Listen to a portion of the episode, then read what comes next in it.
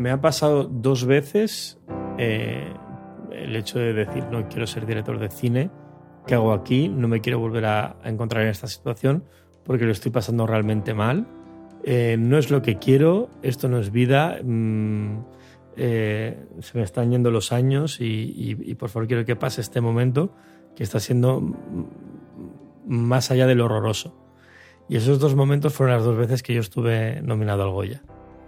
Que, que realmente no es una cosa agradable porque es un, es un peso que a ti te puede importar más o menos el, ganar o no ganar, pero la presión que tienes por parte de los medios de comunicación de tu ciudad o de tu, municipio, de tu comunidad y de, y de, y de amigos, familia, de ve a ganar, venga a ganar, a ganar, a ganar, eh, no vuelvas sin el Goya, no vuelvas sin el Goya, tal, no sé qué.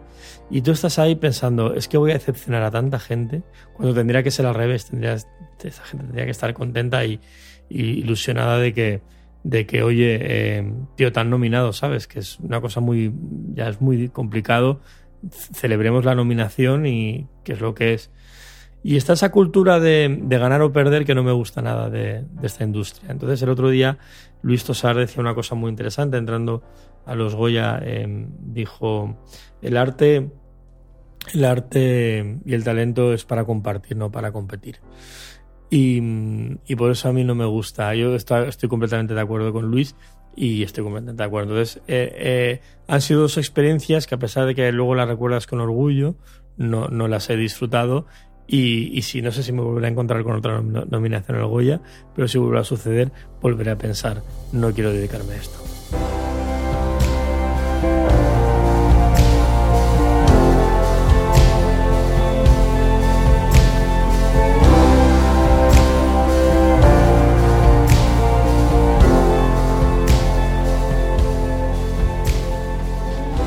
Este que os habla es Marcos Cabotá, director de cine de ficción y documental mallorquín que ha ganado dos veces el premio al público en el Festival de Málaga. Ha sido nominado a los Goya dos veces por I'm Your Father, un interesantísimo documental sobre el actor que realmente estaba detrás de la máscara de Darth Vader, y con Kyoko, corto documental que habla sobre la detención de John Lennon y Yoko Ono por el secuestro de una niña.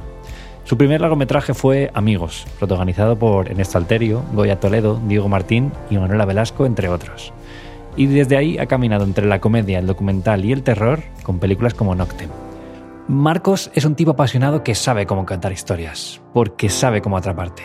Y hoy tengo la suerte de sentarme con él y charlar de cómo siente el cine, de sus procesos creativos y de su visión de esta industria. Así que, Marcos, ¿cómo estás? Muy bien, Alberto. Encantado de estar aquí contigo, la verdad. Me ha hecho mucha ilusión. Llevamos mucho, mucho tiempo posponiendo este momento y ahora ha llegado, ha llegado y ya estamos aquí frente al toro. Nos ha costado, pero lo vamos a pasar bien. Tenéis aquí a Marcos, que es un gran amigo, he trabajado con él y por eso quería sentarle delante del micrófono de un rato solo para, contar cositas. Así que voy a ir a saco ya directamente. Porfa. Marcos, ¿en qué momento, no sé si lo recuerdas, decidiste que querías ser director de cine o o, a contar historias o empezar a grabar? ¿Cuándo, ¿Qué edad tenías? ¿Cómo ocurrió? sí, me acuerdo perfectamente, era muy pequeño. Em, eh, mi madre me llevó a ver una película al cine, yo debía tener 6, 7 años, que se llama Regreso al futuro y trata sobre un chico que viaja el tiempo con un DeLorean y cuando volvió a casa volvió obsesionado. Entonces yo, yo em, quería ser científico, quería crear máquinas del tiempo donde no pudiera ir al pasado y conocer a mis padres, ¿no? Como en la película. Y y mi madre, me, como sabía ya con siete años que yo no iba a ser científico, me dijo, mira hijo, deja de,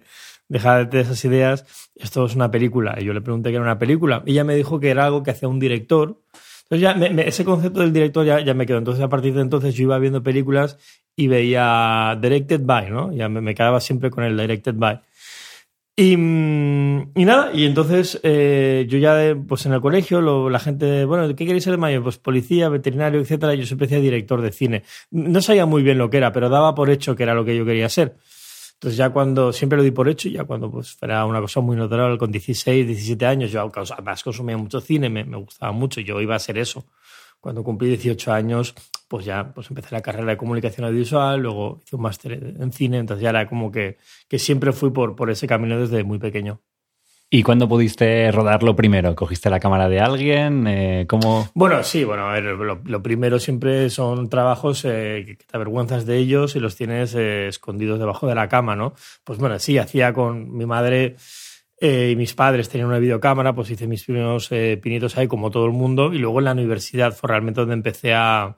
tenía más acceso a material un poquito más profesional. Eh, igualmente no lo he vuelto a ver, o sea, debe ser horroroso todas aquellas películas que, hizo, o cortos que hice en aquel momento. Y lo primero así, profesional, profesional, profesional, eh, fue un cortometraje que hice em, a raíz de los atentados que, hubieron en Madrid en el, en el 2002, 2003, los famosos de, Atocha. sí. Entonces hice un, pequeño documental en clase 2005 creo fue en clase. Y la verdad es que eso tuvo un buen resultado, de hecho ganó un premio y, fue la primera vez que yo entendí que, que, bueno, que ese camino era, era, era, posible. Y luego ya fue escribir la, mi primer largometraje y, y, bueno, pues empezar ese viaje. Y quería preguntarte, Marcos, algo que creo que le pasa a mucha gente y es cuando quieres dar el salto a, a estudiar una carrera o un curso en una escuela de cine, eh, ¿A ti te pasó tener esa duda de, oye, esto es una profesión que yo puedo eh, optar a ella para trabajar? ¿O tenías esa, eh, esa voz que a veces tiene la sociedad de, oye, eso es un hobby, tú dedícate a otra cosa? No, no, no, porque ya te digo, lo, di por hecho que iba a ser eso, ¿no? O sea, ahora visto con distancia y desde la madurez, tengo 41 años, eh, me, doy cuenta que la hostia podría haber sido tremenda. O sea, la hostia podría haber sido tremenda porque yo, yo daba por hecho que iba a ir a la universidad, que iba a hacer cine, que iba a entender, pues cómo se contaba narrativamente una historia, la iba a saber rodar y que, bueno, pues que al salir de la universidad la haría. Que fue un poco lo que pasó. Es una mm, casualidad y, luego, bueno, hubo mucha, tuve mucha suerte en muchos sentidos y, pero, pero luego me puedo dar cuenta eh, que, que, podría ah, no haber sido así. No, no, no tuve esa voz y quizá, quizá ahora haciendo una reflexión, el no tener esa voz me, quitó el miedo y, y, a lo mejor probablemente estoy donde estoy porque no, nunca tuve esa voz que me tiraba para atrás. Y mm, algo que, que, acabas de decir es que tu primer contacto fue con el, con el documental cuando estabas en la universidad y tú has hecho documentales eh, y también largometrajes de ficción, ¿no? ¿Te llama más el documental que la ficción, por empezar a entrar en materia? Cuando empiezo algo no, no, no, no, me siento y digo, voy a hacer una ficción o voy a hacer un documental. A mí cuando una historia me, me, me entra en la cabeza, ya enseguida sé si es un documental o enseguida sé si es una ficción. Entonces no, no, no algo que pienso. Creo que, creo que adoro a estas dos novias por igual, tanto la ficción como el documental. Últimamente me da un poco más de pereza el mundo de la ficción. Eh, porque, mm, bueno, de, alguna manera estás más atado, tienes otras, otro tipos de presiones y ataduras eh, que no tiene el documental, que es un, creativamente es un poquito más libre. Por lo cual, creo que últimamente tiendo un poquito más el, por el documental, pero no, no, no descarto y de hecho en, breve me pondré a escribir mi siguiente ficción. Pero, pero no, no, es algo que planee de antemano, es cuando sucede, sucede.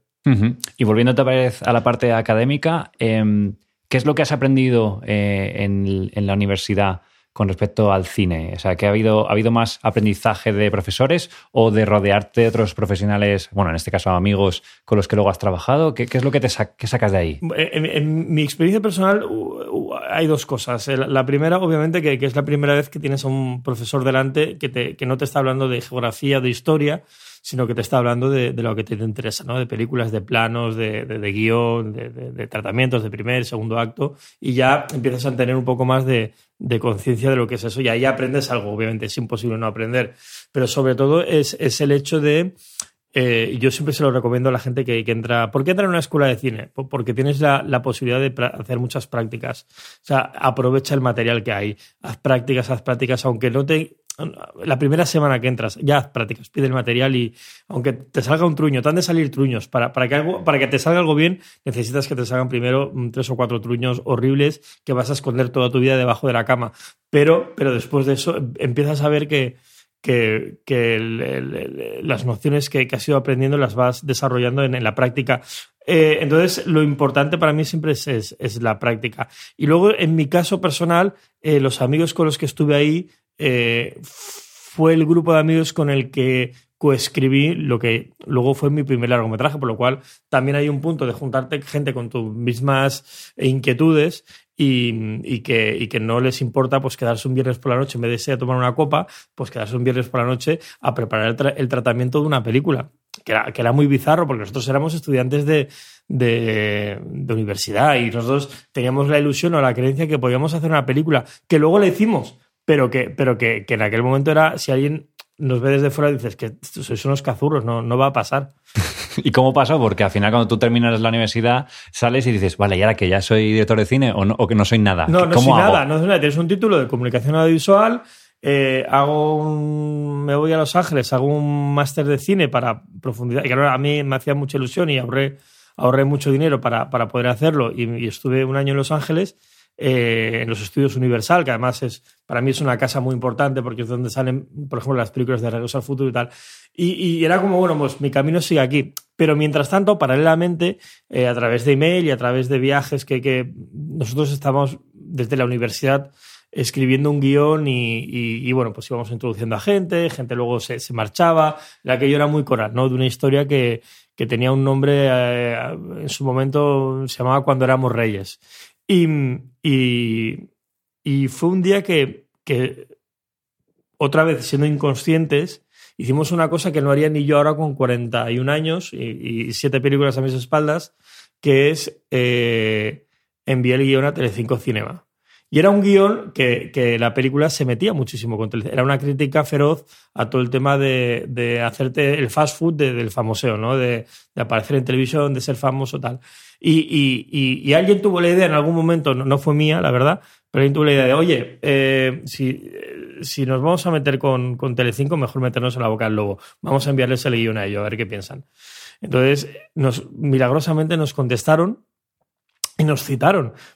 Ten en cuenta, éramos unos chavales de veintipocos años yendo a esas oficinas y reuniéndonos con Paolo Basile, que es el, capo de Telecinco Cinema, que es la mayor productora eh, cinematográfica que hay en Europa y, el tipo nos vino a contar y dice, mira, antes de que esta película la, haga, la hagáis con otra gente, eh, prefiero tener yo el control y la vais a hacer conmigo. Entonces ahí nació la, primera experiencia cinematográfica eh, y ahí nació Amigos. Y, lo he contado muy rápido, como si hubiera sido muy fácil, pero eh, todo esto que te he contado pasaron años ¿no? para que llegara ese, ese momento. Y ahí empezó, empezamos a rodar Amigos. ¿Y qué, fue lo más difícil de conseguir antes de rodar y de, o sea, cuando para mandar ese, ese guion, que tenéis un trabajo con, con en este caso lo coescribiste con... Lo, lo coescribí con varias personas. Eh, ah. Gonzalo Olivero, que era compañero mío de la universidad, Eduardo Pérez, que era compañero mío de la universidad, y Juan Solís, que era un, que un, un amigo de Eduardo Pérez, que, que se unió, era un poco del grupo también. Lo coescribimos los cuatro. Y cuando ya os dan el ok, eh, os ponéis a, rodar. En este caso, creo que, amigos, si no me equivoco, la, la codirigiste también. La codirigí con Borja Manso. Nosotros, eh, Telecinco, la, una de las condiciones que. Claro, yo lo único que había hecho era cortometrajes. Es verdad que había hecho aquel cortometraje documental que había estado premiado, pero no era, no era suficiente. Telecinco iba a hacer una gran apuesta económica. Entonces, no, no, no no me veía como la primera opción como director, pero lo, respetó. Entonces dijo, bueno, eh, ¿por qué no buscas un codirector que te ayude, que haya hecho alguna peli antes? Entonces, Edu y yo conocíamos a Borja Manso, que era un director que, había hecho una peli documental sobre el Real Madrid, que le gustó el proyecto y decidió eh, entrar con nosotros en, para hacer amigos.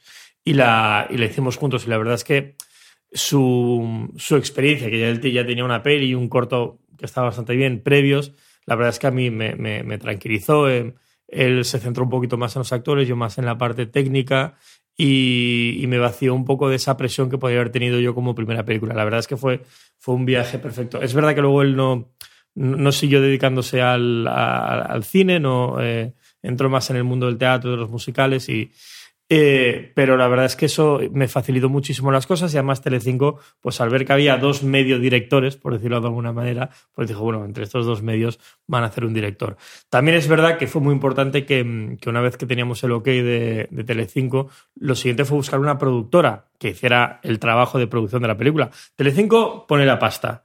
Pero ¿quién, ¿quién, maneja esa pasta? Yo, no, yo no puedo manejar esa pasta porque no sé manejar esta pasta. Entonces fuimos a, a ver a, Pendleton, que son eh, películas Pendleton, Milagro de Petinto, de Javi Fesser, de Luis Manso.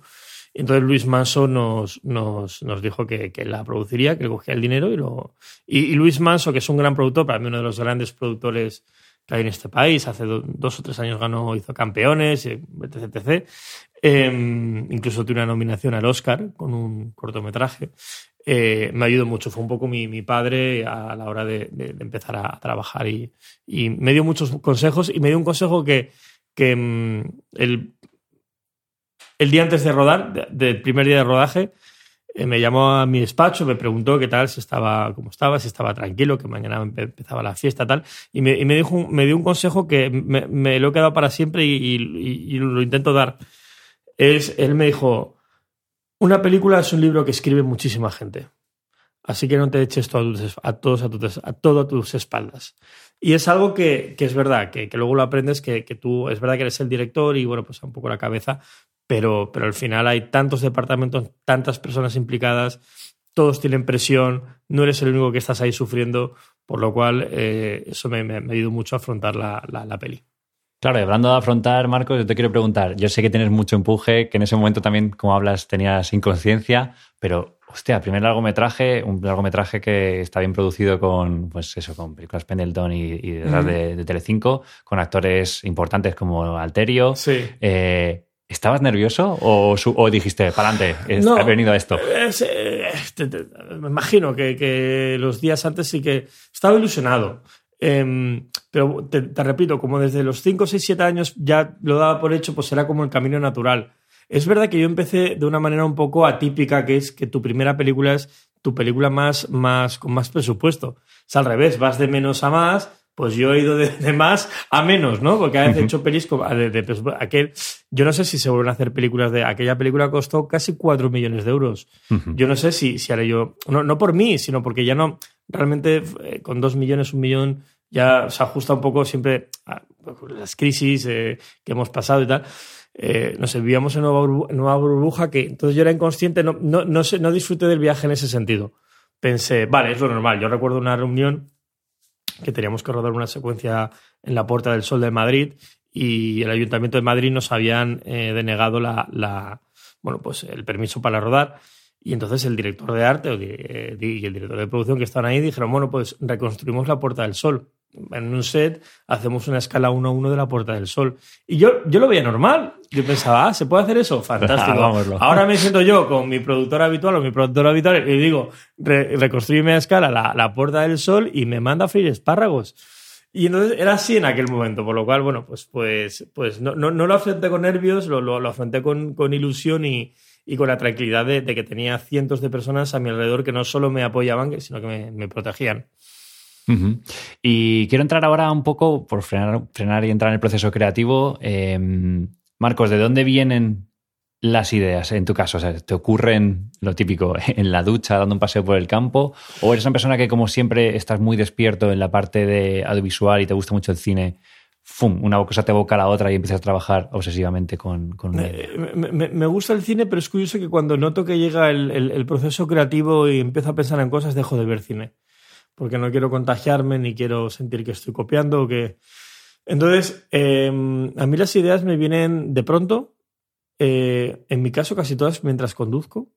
Entonces voy con el coche y de pronto me viene a la cabeza, a lo mejor me inspira una canción, me inspira un paisaje, me inspira algo y, y, y de pronto veo como una imagen en mi cabeza que, que, es absolutamente abstracta, que no tiene ningún sentido, pero intento cómo llegar de, ¿no? A lo mejor esa imagen es la, la si fuera un abecedario es la letra H, pues cómo llego de la A a la H. O sea, cómo, llega, cómo construir una historia para llegar a la H y después de la H llegar a la Z. Entonces, eh, me vienen así, es algo que, que no. Simplemente me, me, No creo mucho en lo divino, pero, pero es casi que, que, como si alguien me lo pusiera, como si fuera un recuerdo que ya existió y me lo ponen en la cabeza. Y poco ese es el trabajo del director, ¿no? Yo creo que el, el cuando alguien me pregunta qué es un director, un director es ver la película antes que nadie. Entonces yo ya empiezo a ver la película, empiezo a ver la película, empiezo a ver los actores, empiezo a ver el ritmo, empiezo a ver el montaje, empiezo a escuchar los sonidos, empiezo a escuchar todos los planos y, y, y mi objetivo es coger, vale, ya tengo la película en la cabeza, me voy a sentar con un grupo de, de 50 profesionales y les voy a explicar la película y cada uno me va a ayudar a, a llevarla a cabo. Y, y, y, a la hora de, de escribirla, ¿eres eh, la desarrollas de forma lineal o eres algo más caótico? ¿Hay, hay una disciplina en cómo desarrollas? Porque para contárselo a tantos profesionales tienes que tenerla hiper clara y para tenerla clara hay que trabajarla. Sí, sí. No, normalmente sí hago, hago bueno, la, clásica de los eh, em, post-its, eh, que es coger de varios colores. Entonces, pues voy pegando post-its, tengo ideas y las voy, las voy pegando, tengo un despacho, las voy pegando a la pared y cuando ya veo que tengo suficiente, ya tengo la pared llena de post-its, empiezo a ordenar eh, los post-its. Siempre suelo tener el, claro, muy, claro el principio y el final. El primer y el, y el tercer acto los suelo tener bastante claros. Es el desarrollo del segundo acto, creo que siempre es el más complejo de, de, cerrar. Entonces, eh, en mi caso. Entonces, siempre tardo más el, ese segundo acto como cómo llevarlo, que tenga una cierta coherencia y llevarlo al, al, tercer acto. Empiezo con post-its, una vez que lo tengo con post-its, eh, hago un tratamiento eh, que puede ser de dos o de 15 hojas, y del tratamiento paso ya a escribir el guion. y, el guion, bueno, pues como, como sabe mucha gente, el guion al final, mm, eh, la versión buena es la versión 45, porque siempre vas cambiando, modificando, incluso en, el rodaje, sigue el, el guion sigue creciendo. Y Marcos, tú en algunos trabajos has escrito de forma solitaria, pero en, otros coescribes. Sí. ¿Te sientes más cómodo coescribiendo? ¿Disfrutas más solo? Ah, es, buena pregunta. Eh, depende con quién coescriba. Em, em, al final la escritura es una cosa muy personal. No, no, no hay muchos autores de libros que coescriban eh, un libro. Entonces, em, además, ¿en qué momentos escribes? ¿no? ¿Tú escribes en, la noche o, por la mañana, eh, solo, en calzoncillos o en chándal? ¿no? sé. Es una cosa como muy personal. Y, y yo creo que prefiero escribir solo. Pero pero mi experiencia me dice que cuando he coescrito el producto ha sido mejor, porque es verdad que cuando escribes solo no tienes un pepito grillo que te diga te estás equivocando o que te ayuda a mejorar. Entonces yo siempre que he coescrito eh, ha ido mejor, los, los guiones han, han, mejorado y luego lo lees con la distancia y, dices, coño, eh, qué buena idea tuvo el otro. Y cuando coescribes, eh, ¿Tienes que estar al 100% de acuerdo con lo que el otro propone? ¿Es un pacto que hacéis entre vosotros de, bueno, a veces cedo, a veces no? ¿O tenéis que estar siempre de acuerdo con todas las decisiones para que realmente esa escritura llegue a algo que, sea la suma de los dos? No sé si me explico. Yo creo que hay que estar siempre de acuerdo. ¿eh? No, no, no, no, te, no te puedes cargar la sensación de que la secuencia 14 no te mola. Entonces, eh, y creo que hay si escribes con alguien es una relación muy íntima prácticamente, entonces tenéis que sinceraros desde un primer momento y, y normalmente lo, lo, que yo hago cuando coescribo con alguien es, eh, vamos, eh, lo tenemos dividido ya por, hacemos el tratamiento juntos, hacemos mucho brainstorming y ya cuando tenemos el tratamiento vamos dividiendo ese tratamiento por secuencias. No, no escritas todavía, pero por secuencias. Entonces, como nos, nos repartimos, ¿no? Entonces yo tengo un día de inspiración y escribo desde la secuencia 1, empiezo hasta la 10 y se lo envío. Y esa persona sigue de la 10 a la 14, pero paralelamente me corrige de la 1 a la 10. Entonces yo le, luego le corrijo de la 10 a la 14 y, le, y vamos, dando, vamos quedando y vamos eh, eh, dando nuestros comentarios. Pero siempre avanzamos al unísono a la vez y siempre estamos de acuerdo. Entonces, em, por ejemplo, si es una comedia y lo, y lo estoy coescribiendo con otra persona, si me estoy riendo, eh, es que me está gustando. Si no me estoy riendo, pues le digo, oye, tío, le falta un punch o he añadido esta, esta línea que creo que es muy graciosa y si él se ríe, es que, bueno, es que es, que es una buena aportación y viceversa, ¿no? Porque las, aportaciones obviamente también me las hacen a mí. Y, y yo creo que vamos así, vamos de y a lo mejor, claro, porque el momento creativo cuando aparece. Entonces, mi, compañero de, coescritura puede tener un momento creativo un día a las 3 de la madrugada y yo a las 3 de la madrugada estoy durmiendo. Entonces, lo que, que no va a hacer es esperar que me despierte. Entonces, él coge el guion, tenemos ahora, hay muchísimas herramientas para, y coge el guion y, lo, y lo adelanta pues cuatro o cinco secuencias sabiendo que ya vamos a, ya teniendo en cuenta a dónde vamos y cuál es la historia y dónde acaba y cómo acaba. Simplemente es añadir los diálogos y, un poco la, situación de, cada secuencia. ¿Y qué opinas sobre la, disciplina dentro de la creatividad? Quiero decir, cuando estás escribiendo te obligas a, no, todas las mañanas de 8 a 2 voy a estar escribiendo aunque no me salga nada, o prefieres guiarte por tu instinto y, oye, este mes voy a escribirlo, aunque sea yo, yo solo o coescribirlo, y me dejo, ¿no? Por, yo qué sé, igual de madrugada eres más eh, creativo, ¿no? no lo sé. Sí, yo, intento ser disciplinario y, ponerme a escribir por las mañanas cuando tengo que, escribir algo. Lo que pasa es que es verdad que la, que la creatividad no es un buffet libre. Entonces la creatividad aparece en, en momentos, es algo neurológico que yo tampoco llego a entender del todo, aparece en momentos y en momentos no está. Entonces, es verdad que yo soy, intento ser eso, pues eh, por las mañanas, que es mi momento donde yo creo que soy más creativo, pues me pongo a, escribir. Pero ya cuando noto que no, mm, que ya llevo varias líneas y aquello no, no está funcionando, paro, paro. Aunque haya estado solo 10 minutos. Prefiero hacer 10 minutos eh, al día mm, en el momento mm, punch, en el momento más alto de la creatividad, en el clímax de, mi mundo creativo, que, que, escribir todo el guion en dos días y, que bueno, sea un poquito más, más mediocre. Entonces yo, yo, tardo bastante porque, porque a lo mejor eso puedo tener, a lo mejor tengo una hora al día, dos horas mm, fantásticas y luego es, el resto es basura. Y algo que me, que me interesa mucho es cuando tú estás escribiendo, mm, ¿vuelas en el sentido de, piensas en cómo vas a producir luego eh, la película? O, bueno, hay gente que, vuela y luego reduce, o hay gente que dice, vale, este proyecto realmente solo voy a conseguir 300.000 mm, euros, así que pues no voy a poder recrear la Puerta del Sol. No sé si, te, si, tienes esa limitación a la hora de escribir. Sí, cada vez que soy mm, hago más guiones y tal, soy más consciente de la limitación, la limitación presupuestaria.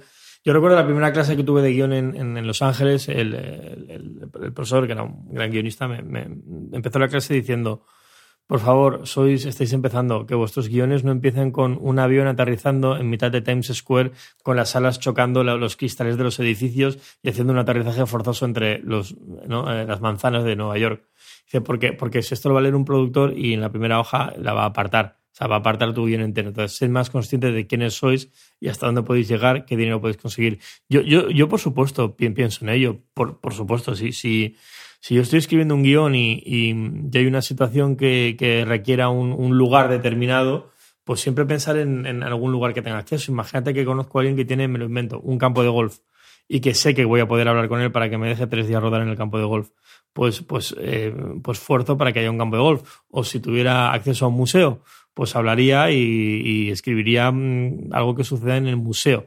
Entonces siempre busco un, eh, ese tipo de, no de trampas, pero, pero no, no siempre, ¿eh? a veces escribo, lo, último que escribí eh, sucedía en una nave en la Estación Espacial Internacional, obviamente no tengo acceso a ello, pero lo he podido rodar, es un cortometraje que hice hace poco, al final también pasa lo, contrario, ¿eh? no tenéis limitaciones y, un poco, venga, pues a tomar por saco, lo voy a conseguir. Pero sí es verdad que muchas veces sí que pienso en, cosas que de, las que tengo acceso y, las introduzco en la película.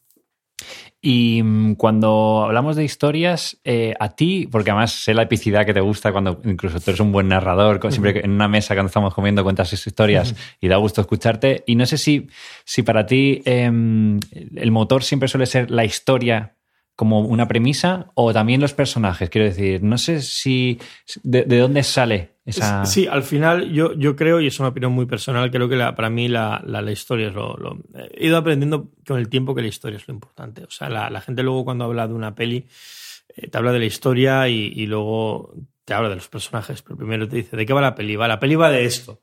No te dice, la peli hay un tipo que es así, ¿no? Entonces, eh, le doy mucha importancia a los personajes pero también le doy mucho más importante a la historia, a la trama, a lo que sucede, a los giros, que creo que, es, que es lo, lo, lo, lo, más importante, pues lo que yo a mí me gusta más lo que trabajo más. Quizá tengo más creencia con personajes y bueno, pues también es verdad que intento mejorarlos. Ahora cada vez que hago una peli, una ficción, exploro más al personaje, escribo la historia, el background de dónde viene, etc, Cosas que antes no hacía. Simplemente, pues, mira, este es un idiota, este es un, un chulo, este es un tal.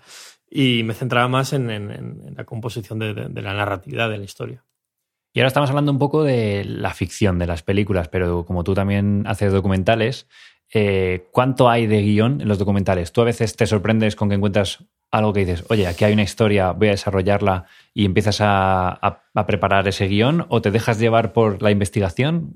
no, no, hago, hago, hago, eh, exactamente el, mismo proceso que con una ficción. Entonces yo, yo em, eh, cojo una película, cuando conozco una historia que creo que, que, debería hacer un documental o que a mí me parece que debería hacerlo, em, investigo un poco y a partir de ahí hago un guion pero hago un guion. Con A mí me gusta contar los documentales, no que sea un, biopic que cuentes desde el día que nace hasta el día que muere, sino me gusta más centrarme en, un momento concreto de, la vida o de un suceso importante, eh, no, no, completo, y, y contarlo como una aventura contarlo con un inicio, yo busco el giro, tiene que haber un giro, aunque sea un proyecto que tú sabes que luego fue un éxito, eh, tiene que haber un momento flaco que, algo cambió. Entonces, al principio como que me invento mucho esos giros, ¿no? Digo, eh, entonces, eh, pero, pero tiendo a hacerlo así porque quiero que, luego tengo que yo vender la historia a productores, tengo que vender la historia a Netflix, a Movistar y, les digo, mira, es que esto tiene giro, es una aventura, vas a vivir una,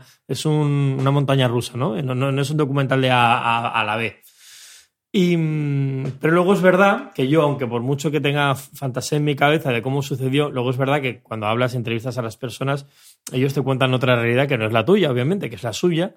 Pero también es verdad que te añaden cosas nuevas que no habías pensado en ellas, entonces el giro que tú habías escrito no tiene nada que ver con el que sucedió, pero es que el que sucedió es mucho mejor.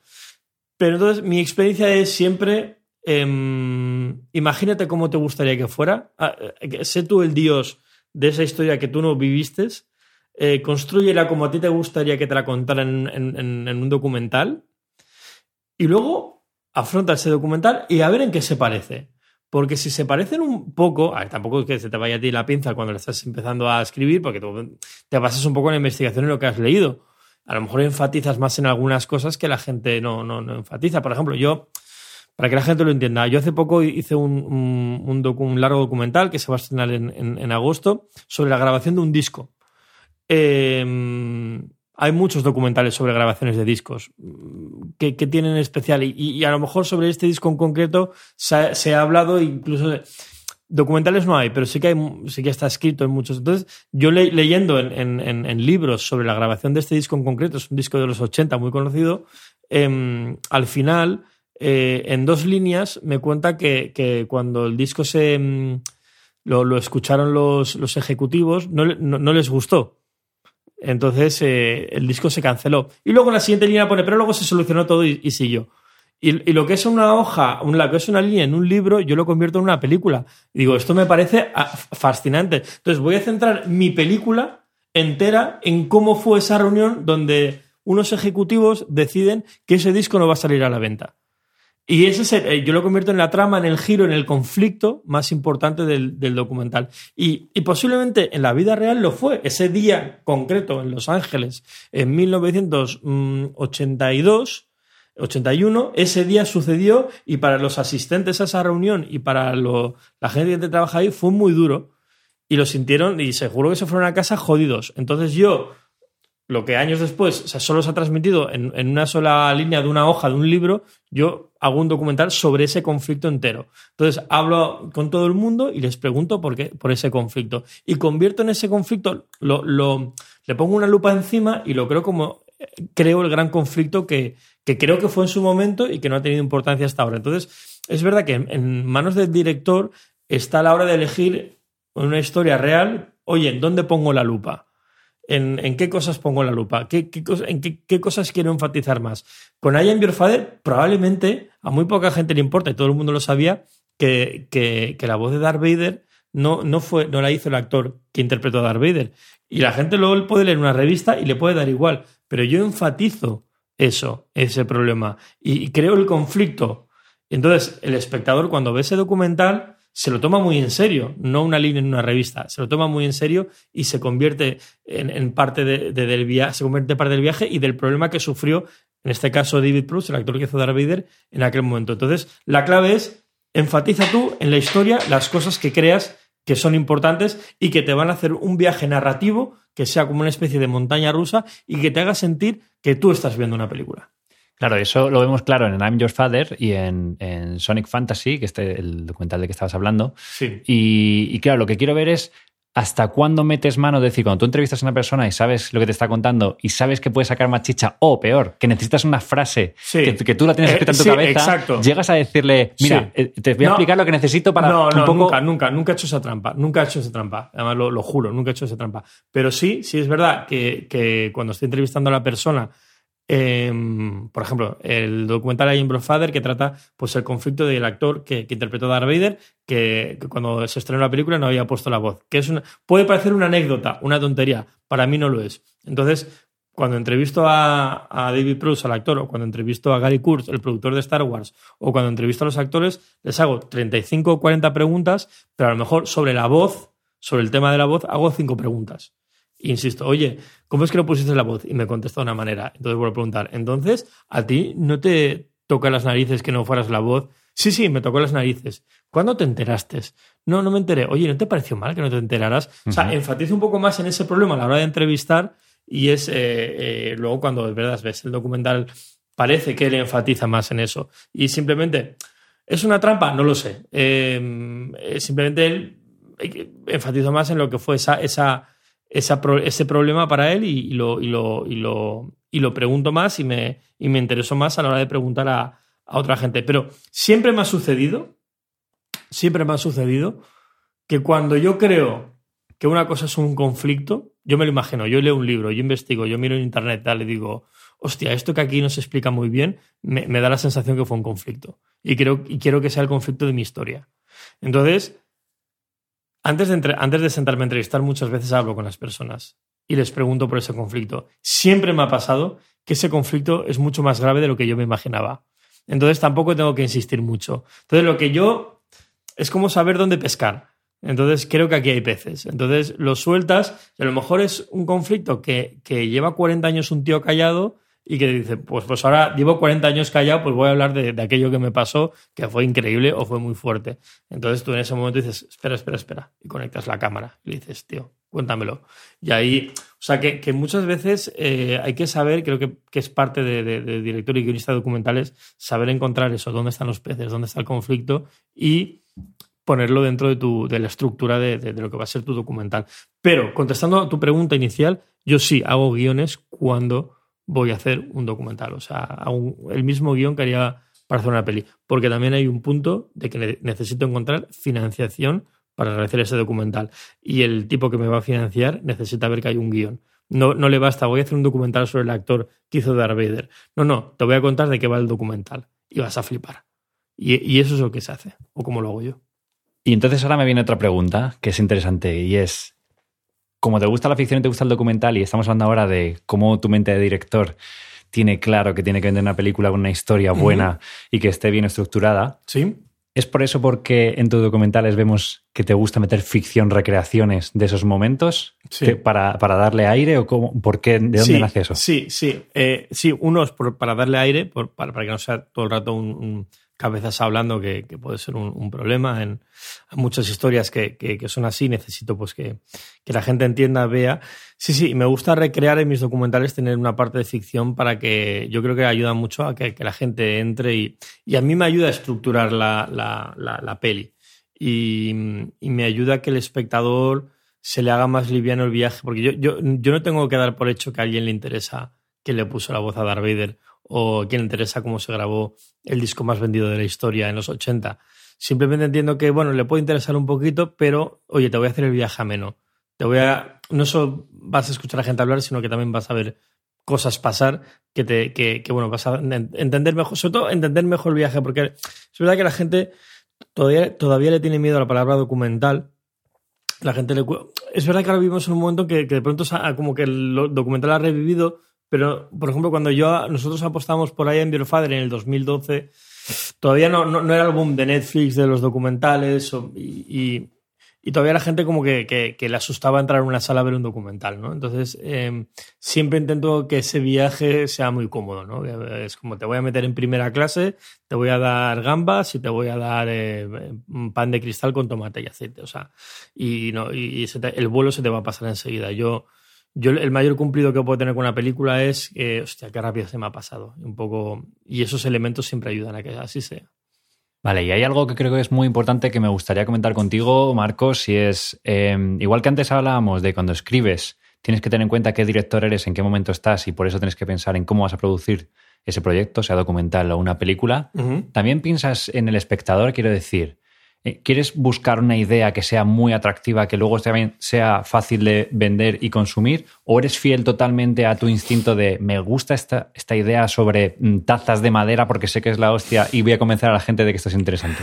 Creo, creo, creo que las dos cosas, esos dos conceptos casan, ¿no? no tienen que enfrentarse entre sí, porque yo eh, no soy un tío que admire las tazas de madera y, todas las cosas que a mí me gustan suelen gustar a muchísima gente, ¿no? Yo soy bastante de la cultura pop, ochentera, todo lo que sé. Pues eh, música de los 80, Regreso al futuro, Las Gracias Galaxias, o sea, soy la, auténtica yo fui EGB. Entonces yo siempre que cuando empiezo a escribir algo ya sé que, tengo un amplio eh, público que, le va a interesar.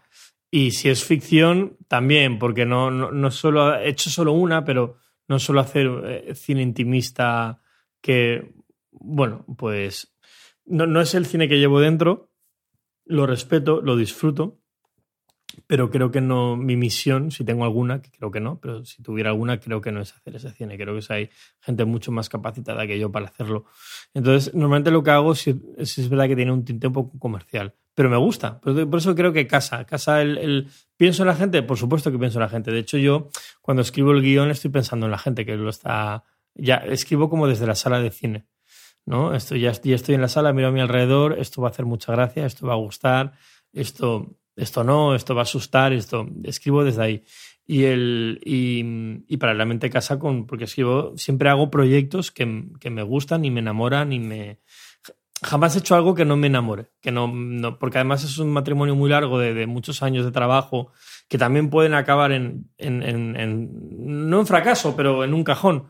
Y, a mí me ha pasado, ¿eh? yo tengo guiones en un cajón, pero, pero al final, eh, al menos que ese viaje haya sido divertido y que te, y que hayas ganado algún, tipo de conocimiento, de herramienta que te puede servir para el, para, para el siguiente guion o el siguiente, o el siguiente viaje. Y, y, me pasa así, yo creo que las dos cosas conviven. Yo escribo para la gente y, escribo de cosas que me gustan. Vale, y Marcos, quería seguir hablando de, de, cosas que me interesan como la producción, la postproducción, pero antes de eso quiero un poquito ir para atrás otra vez amigos. Entonces tú antes has comentado algo muy interesante que es como empezaste con la peli de más presupuesto que has tenido. Sí. Eh, quiero saber, cuando terminó Amigos eh, y la proyectaste y se puso en los cines, a partir de ahí, ¿qué pasó? ¿Cómo enlazaste con el siguiente proyecto? Pues eh, Amigos se estrena en cines y, funciona, gana el Festival de Málaga, el Festival también de, Tarazona, que me enteré hace poco, que no lo sabía yo que había ganado. Y, ya digo, bueno, pues me voy a sentar a escribir el, siguiente proyecto. Y, y, me senté a escribir, fíjate, en un siguiente largometraje que, que, era una peli que sucedía todo en un avión y... Pero no tenía productor, iba, iba a volver a llamar a la puerta de Telecinco Cinema. Pero luego la vida, y, tú lo sabes, y creo que la gente que se dedica a esto o que se va a dedicar ya lo, va a ver. La vida eh, no es exactamente como la planeas. Y un día quedo con, con un amigo mío para, para, hablar sobre, sobre el guion que yo estaba escribiendo, que, le había gustado mucho y yo quería saber su opinión, porque era otro, es otro director, Tony Bestar, que yo respeto mucho y, y, él había leído. Entonces quedamos para tomar una copa y me comentó pues, las partes fuertes y las partes no tan fuertes. Y en esa misma conversación eh, surgió el tema de, de, de, Darth Vader, de que había sido el actor que, que, había interpretado a Darth Vader. Entonces, al día siguiente yo ya solo pensaba en Darth Vader y en, quién era el actor. Entonces aparqué el, guion, de, el, guion que tenía escrito y, y, empecé a centrarme en eso. Entonces, em, y, y, al ser un documental, pues empiezas a, a buscar un poquito una, una, financiación un poquito más barata. Eh, no, es, no son los 3 millones y medio, 4 millones que costó Amigos, ¿no? Un documental puede 200.000, 300.000 euros que creo que costó esa película. Y empiezas a buscar esa financiación. Es verdad que yo venía de hacer Amigos, es verdad que el hecho de haber ganado el Festival de Málaga y, y, tener un pequeño nombre dentro de la comunidad de donde era yo, que era Mallorca, me ayudó bastante a la hora de, de, encontrar productoras interesadas en, en, financiar el proyecto y, y, luego se hizo la película y la película funcionó muy bien. Entonces, desde entonces, como funcionó muy bien a la hora de ventas, de hecho, me dieron un dato hace unos meses y lo, lo cojo con pinzas porque estas cosas siempre hay que cogerlas con pinzas. El distribuidor me dijo que es el documental español más distribuido de la historia de España. Eh, que no es vendido, es distribuido. Quiere decir que eh, lo compró Netflix, lo estuvo durante no sé cuántos años en todo el mundo eh, Netflix, creo que sigue estando en muchísimos países. A mí se me, se me bloqueó el, el, buzón de Facebook de la gente que me escribía para hablarme de I Am. Eh, fue brutal, fue brutal. Entonces, ese éxito, si se puede llamar éxito, hizo que el, que el resto de ya venías de amigos, ganar Málaga, I Am Your Father nominado al Goya y documental vendido a todo el mundo, pues ya hizo que, bueno, pues eh, siguieras el camino haya sido un poco, ya, ya se dé por hecho que lo que voy a hacer, vale, es, es Marcos Cabota, sabe hacer lo que va a hacer, entonces no. Entonces hay una cierta confianza en, en, en, mí a la hora de yo sentarme delante de un productor y, y, y preparar y presentarle un proyecto. Claro, con I'm Your Father, eh, como comentabas antes, has estado, estuviste nominado a los Goya. Y algo que me gustaría preguntarte, Marcos, es precisamente el tema de, los festivales y, el tema de los Goya. ¿Cómo quizá lo vemos desde fuera a veces, ¿no? Eh, el prestigio que te puede dar, las puertas que te puede abrir. Y me gustaría que arrojaras un poco algo de luz, o por lo menos en tu experiencia, eh, cuánto hay de, de facilidades después de haber estado nominado. Bueno, Goya a ver, una nominación al Goya y eh, tengo dos nominaciones al Goya. Eh, hay, que, hay que tomárselas como lo que es. Es una. No te digo tontería, es un, es un orgullo, pero que es un orgullo momentáneo, efímero, que, mm, que, me ha abierto puertas. No, no, lo sé. No sé, yo creo que al final. Eh, Sí, cuando vas a hacer una charla eh, a la universidad de turno, eh, Marcos Cabota, dos veces nominado al Goya. Bueno, pues a lo mejor te escuchan tres personas más de las que te iban a escuchar antes, ¿no? O sea, tiene una cierta. Pero, pero al final el, mundo Goya, y, voy a ser cuidado porque soy, soy, voy a ser cuidadoso porque soy académico, miembro de la academia, bastante activo además. Em, eh, tampoco hay que tomárselo muy en serio. O sea, ni, ni los Goyas, ni los premios.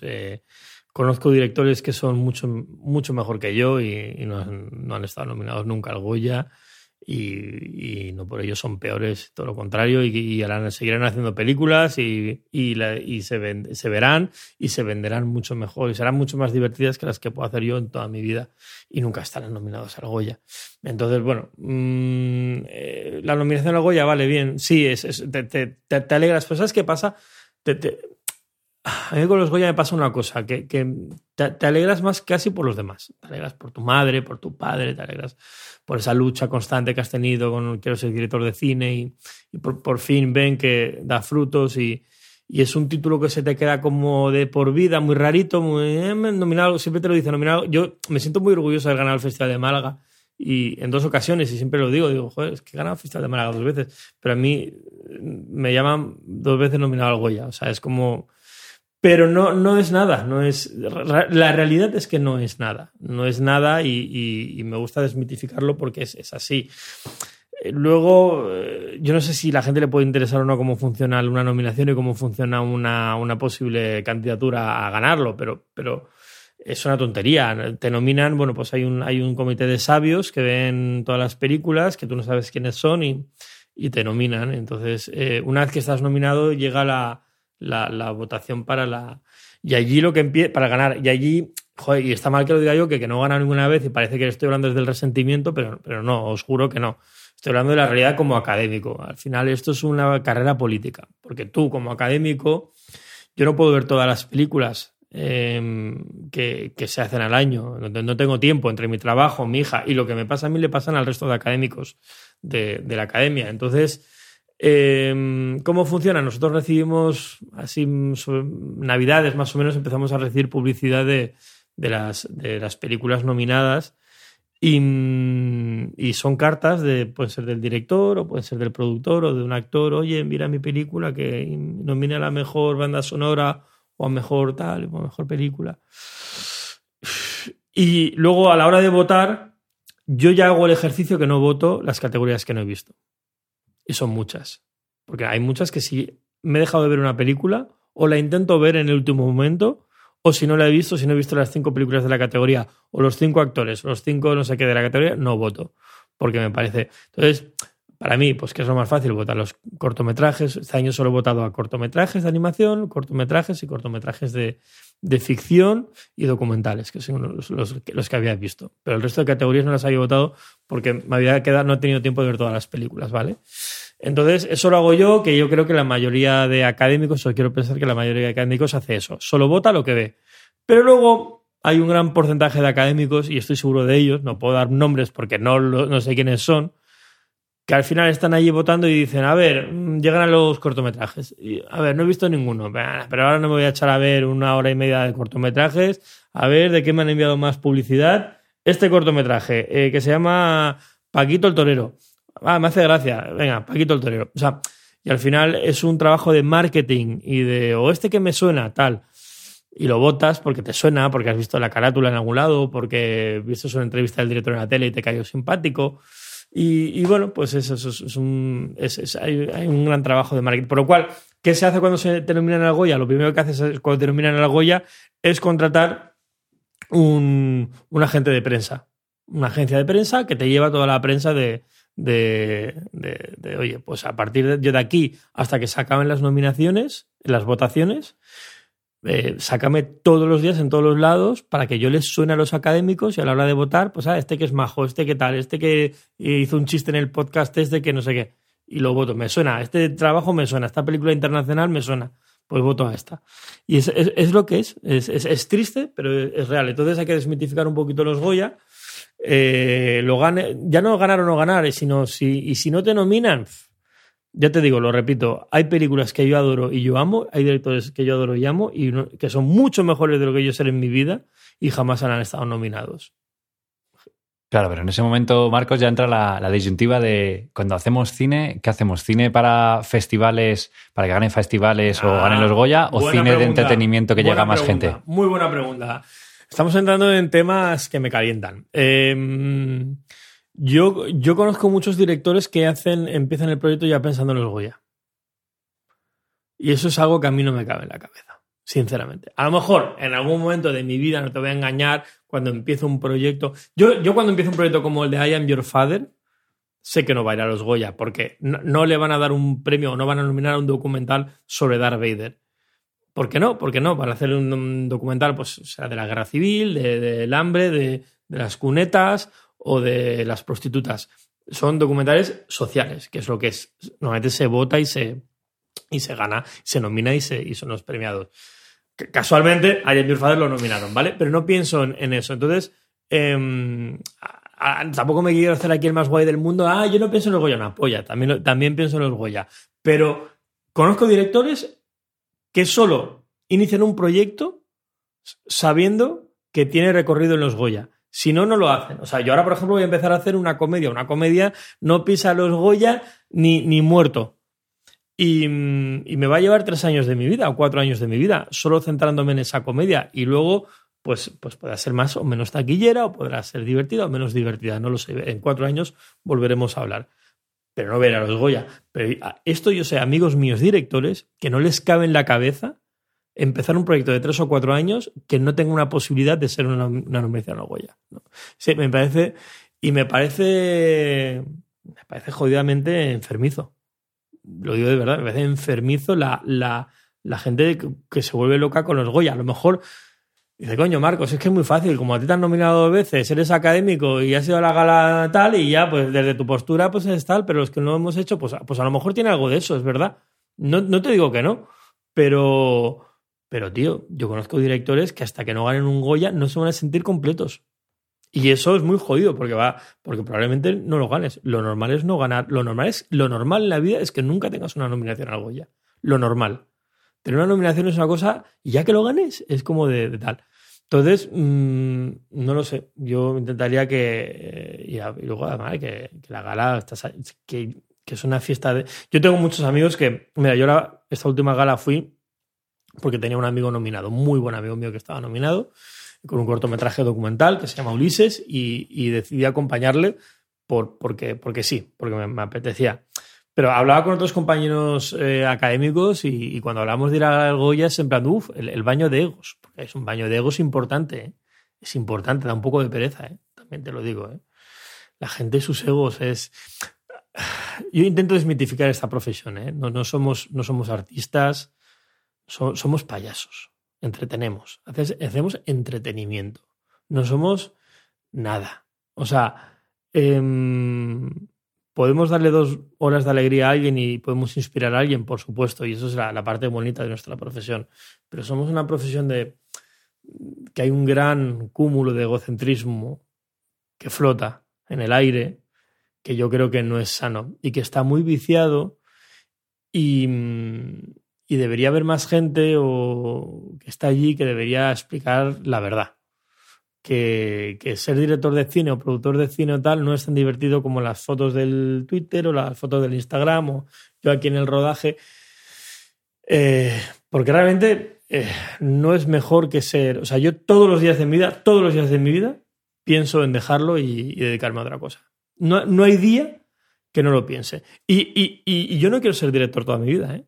O sea, yo ahora tengo 41 años, espero que con 55 esté haciendo otra cosa. Pero otra cosa, te hablo, mmm, no sé, como si trabajo en una agencia de publicidad y, y, estoy diseñando carteles para la autopista. No lo sé. Pero para hacer pelis el resto de mi vida, eh, me, me, muero, me, me, suicido. ¿Qué pasará? No lo sé, hablaremos en unos años. Eh, pero, pero hay que desmitificar esta profesión y, y, hay que bajarle los egos a los dioses porque no son dioses. Y, y y cuando alguien habla de su obra de arte, perdona chico, una obra de arte es una cosa que, que es muy seria y que lo hacían los artistas. Tú no eres un artista, tú eres un entertainer y, en, y entretienes a la gente. De vez en cuando alguna cosa se le, se puede calificar obra. Ciudadano Kane, El Padrino es una obra. Eh, y eh, Múnich de Spielberg es una obra. Pero, pero lo que hago yo no son obras de arte ni mucho menos. Son, es entretenimiento para que entre mi prima Bartola en el cine, vea la película, se ría dos horas y salga, o, o conozca una historia y luego la pueda comentar en una cena. Pues sabías que el de la voz de Darth Vader. Pero ya está. O sea, es un, son, hacemos tonterías. Y luego yo admiro mucho a mis. Yo tengo amigos que son pilotos de avión, que son médicos. O sea, les fundo a preguntas todos los días. Y, cuando llegas al aeropuerto, ¿qué haces? ¿Te llevan al avión o tal? ¿Cómo, cómo se arranca un avión? ¿Cómo, ¿Cómo, sabes que tienes que estar haciendo...? O sea, me flipa mucho más que, que, que, que, si estuviera hablando con un compañero que me dijera, eh, pues me fui a rodar al mar y estuvimos rodando, me aburro, me aburro mucho. Me, me aburro porque tendemos a hablar solo de nosotros y creernos cosas que no somos. Bueno, estoy siendo muy crítico. También tiene sus cosas bonitas, ¿eh? Joder, que me creo, creo que me estoy pasando. Pero bueno, tiene sus cosas muy bonitas y, y las tiene y sus recompensas. Pero, pero no, es una, no es el mundo maravilloso que la gente se puede pensar. No, pero entiendo lo que dices, Marco, y eh, estoy muy de acuerdo en que, claro, el cine hay varias partes. Está el cine como industria, ¿no? De, para ganar dinero y hacer productos. Uh -huh. Otro para a ti como también de forma egocéntrica contar algo a que te apetece. Uh -huh. Otro como el disfrutar del proceso independientemente de si lo ve la gente o no. Simplemente yo cuento mi historia, la hago y ya está. Y, y por lo que dices, claro, tú eres una persona muy curiosa. Y yo creo que quizá, eh, corrígeme si me equivoco, como que ya has satisfecho tu, tu, parte de qué era el cine, cómo contar historias Totalmente. y de repente quieres dar el salto. Por eso quizás te guste el documental, porque es contar historias sobre otras personas que tienen otra vida y que es real. Totalmente. Yo el, el, el, el tic de, de, director de cine ya lo tengo cubierto. O sea, de hecho, el, el al, al, Marcos de siete años que, que vio Regreso al Futuro y que quería ser director de cine, ya, tío, ya si me siento a hablar con él, le digo, mira, Marcos, ya está, ya lo he hecho, no me hagas trabajar más, cabrón. O sea, ya lo has conseguido, ya lo tienes, eres director de cine y, has hecho tus pelis y han funcionado algunas bien, otras no tan bien, pero ya las, lo has tenido, ¿no? Y, y, y, quizá por eso ahora estoy más con el tema del documental, y estoy, puede ser, puede ser que, que, ahora esté más centrado en la vida de, de, otros más que en, más que en mi propio ego de, de contar mis, mis, mis, propias historias. Que también sigo teniendo ideas y las sigo queriendo contar y las contaré. Yo no, con esto no digo que no vaya a hacer más ficción. Ya te digo, la ley, en cuatro años estrenaré una película. Pero, pero, pero ahora mismo, bueno, pues es verdad que, que estoy más cómodo. Eh, hay menos egos, quizá. Es más sano el documental que la ficción desde mi punto de vista. ¿eh? Y también te digo que no tengo la razón absoluta de nada, por lo cual, si alguien me está escuchando que opine lo contrario, pues probablemente también tenga razón. Uh -huh. Hombre, el documental, de hecho, contabas antes, y es verdad que yo creo que todo el mundo nos hemos dado cuenta, y es que ha evolucionado hacia algo que ya no lo asociamos a un documental de naturaleza aburrido o a una serie de biopic, sino claro. que es muy de entretenimiento, claro. se aprende mucho claro. y te pegas unos viajes emocionales que, que es muy interesante. Entonces. Sí, sí, ahora muchísima gente eh, gasta, digo, gasta, entre comillas, su tiempo en, en, en vez de una peli, un tal, digo, pues vamos a ver un documental y, y ahí tienen sus seguidores y sus secciones muy importantes en, el, en la zona de, de, de, Netflix o HBO. O sea, que decir, el documental es algo que ahora mismo está muy bien representado y, y hay muchísima calidad de documentalistas y son brutales. Y, bueno, pues a todos nos ha pasado ya que hemos disfrutado más de un documental que de una ficción. Y eso ya es síntoma de que estamos en, en, otro momento y quizás estamos viviendo el mejor momento desde que estoy vivo yo del documental. Marcos, quería entrar en harina. Eh, ya hemos hablado de la creatividad, de dónde salen las ideas, del mundo de las películas, de los documentales, eh, de los festivales incluso y de los, de los Goya. Pero cuando ya tienes una idea, la has escrito y eh, has encontrado a alguien que te la financia o te la autofinancias tú, ¿cómo afrontas la fase de preproducción? Ese momento en el que dices, vale, esto se va a hacer. Vamos a ver cómo, pero esto se va a hacer. ¿Qué fase, de esta fase de preproducción, qué es lo que más disfrutas? Bueno, todo, porque es mi parte favorita prácticamente de, las tres fases que tiene una película. Es la preproducción, la producción que es el rodaje en sí, luego la postproducción que es el montaje.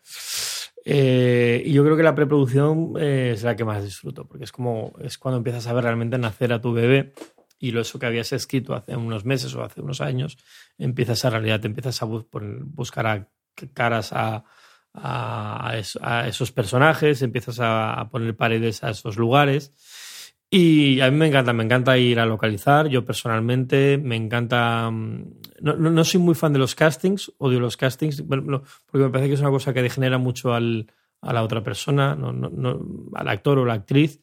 Em, estoy absolutamente en contra de los castings. Es una cosa que.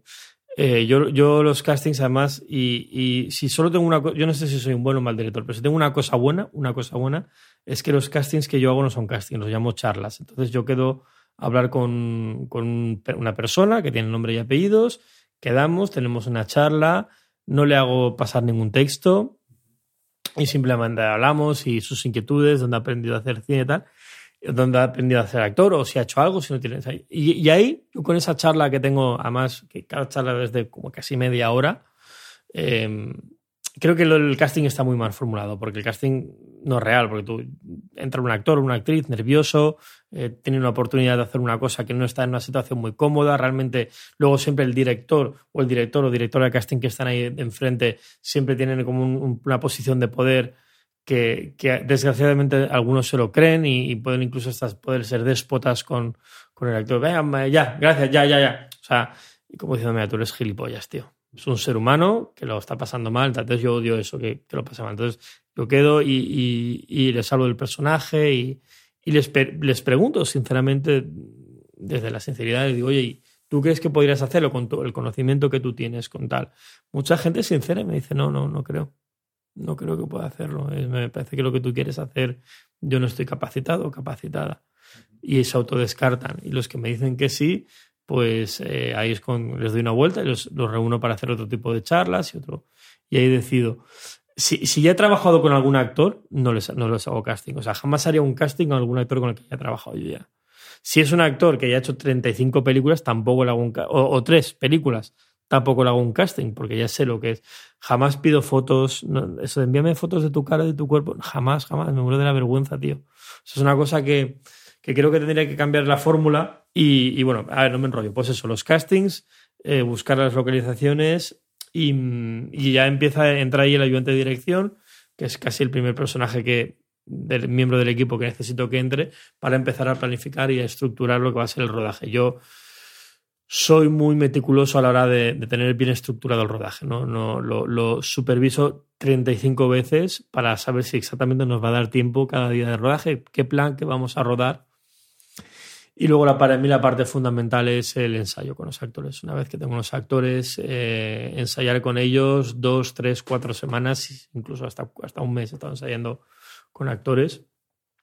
Porque en el rodaje quiero estar pendiente de la parte técnica. Yo casi con los actores no, no me hablo. O sea, en, la película en sí ellos, ellos ya van concentrados. Eh, muchas, muchos días los pasamos sin hablar. Ellos entran, nos saludamos, no por nada, hola, ¿qué tal? No sé qué hacemos el chiste, la broma del día, ¿qué tal estás? Bien, tal.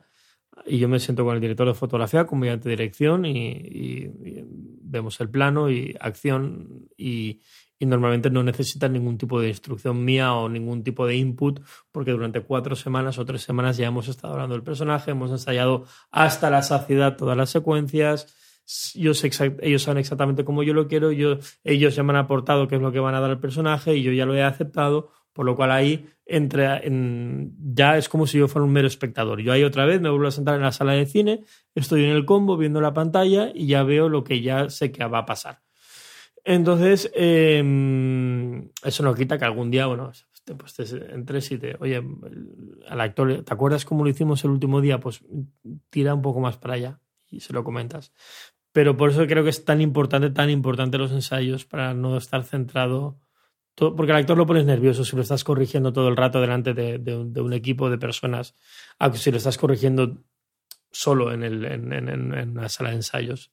Es, muy diferente, ya va mucho más confiado y, y además yo siempre lo digo, ¿eh? cuando estamos ensayando digo, acordaros de todo lo que digo ahora porque no, os lo voy a decir en el set de rodaje, ya tenéis que ir con los deberes hechos y van con los deberes hechos, todos, siempre. O sea, nunca, nunca a mí nunca me ha fallado ningún solo actor.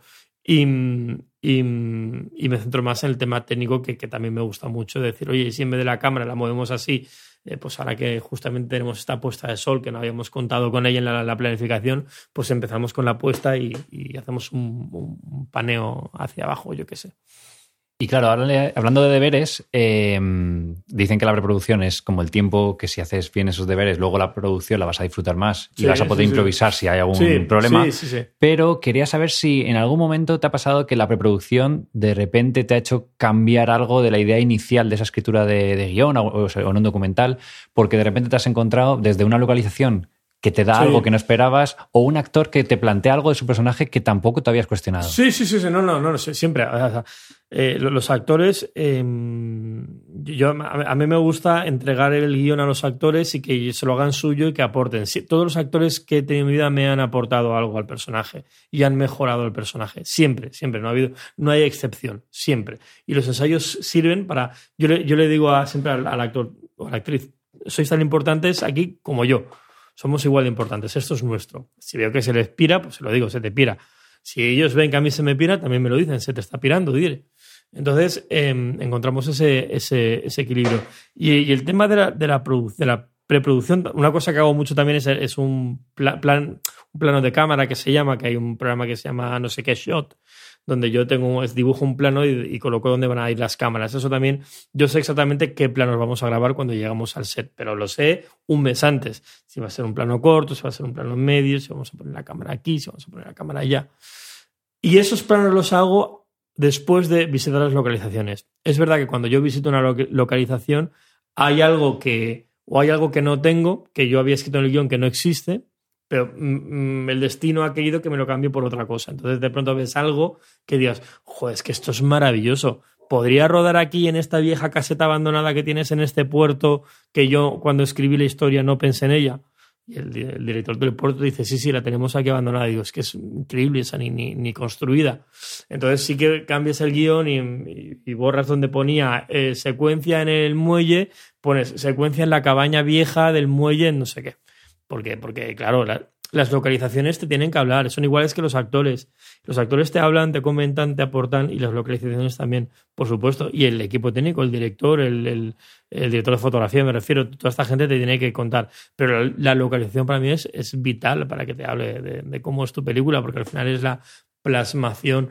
Yo, yo, escribí una historia, pues una, una película que se llama La Jaula, pues escribí, todo sucede en un puerto, no sabía en qué puerto, escribí un puerto solitario en Mallorca, no tenía ni, ni, idea. En Mallorca, no sé, hay 90 puertos.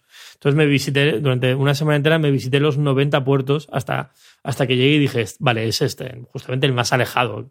Eh, y tenía dos montañas que, que, que, que hacían una sombra espectacular, tenía dos montañas encima. Claro, yo esas montañas las convertí en personajes de la película. Hablaba, entonces me senté en el guion y, y hablaba sobre las montañas.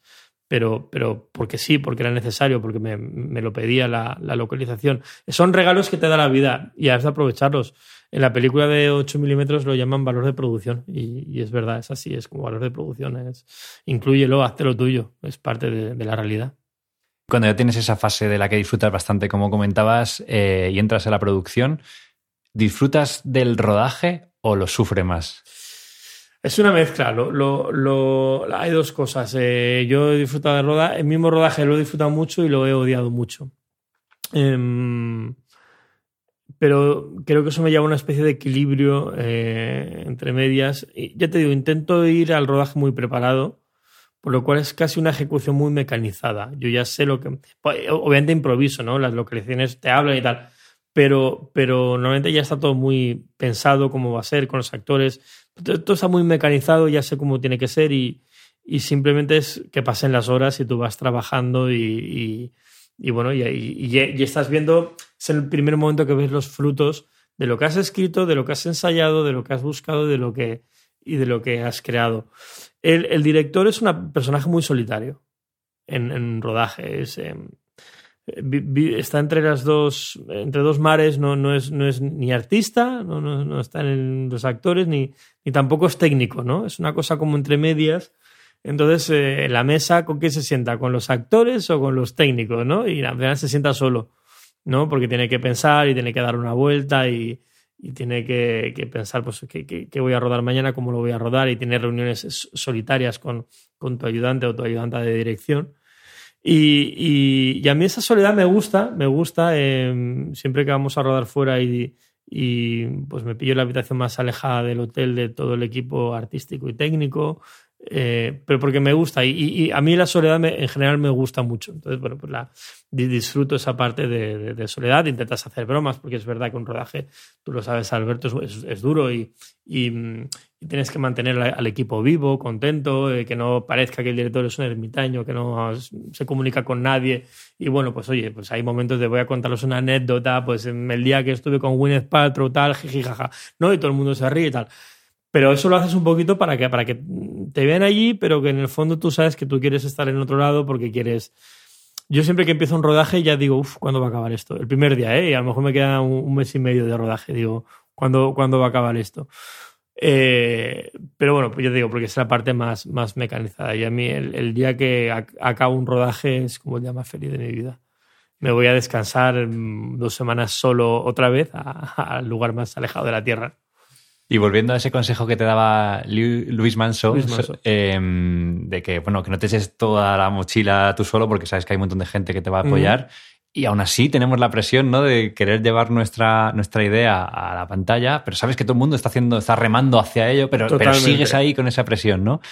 Joder, ¿por qué, ¿por qué está eso ahí? Si muchas veces incluso, no sé si te ha pasado alguna vez este pensamiento de, creo que si, no, que si dejo hacer, se hace sola la película, no tengo que estar yo, ¿no? Que es ese punto de que todo el mundo está a tope. Eh, sí, sí, sí, es, es, es, es verdad. Yo al final, no, no, no te digo, yo, creo que a veces el director es la persona más prescindible de todo el set, porque ya cada equipo, cada jefe de equipo ya sabe lo que tiene que hacer y, y, pues, pues, me han pasado cientos de veces que estoy en el rodaje y con las manos en los bolsillos mirando a todo el mundo trabajar y estás ahí que, que intentas hablar con alguien y te dicen, perdona, que estoy trabajando. O, eh, no, perdón, parece que hasta molestas un poco, ¿no?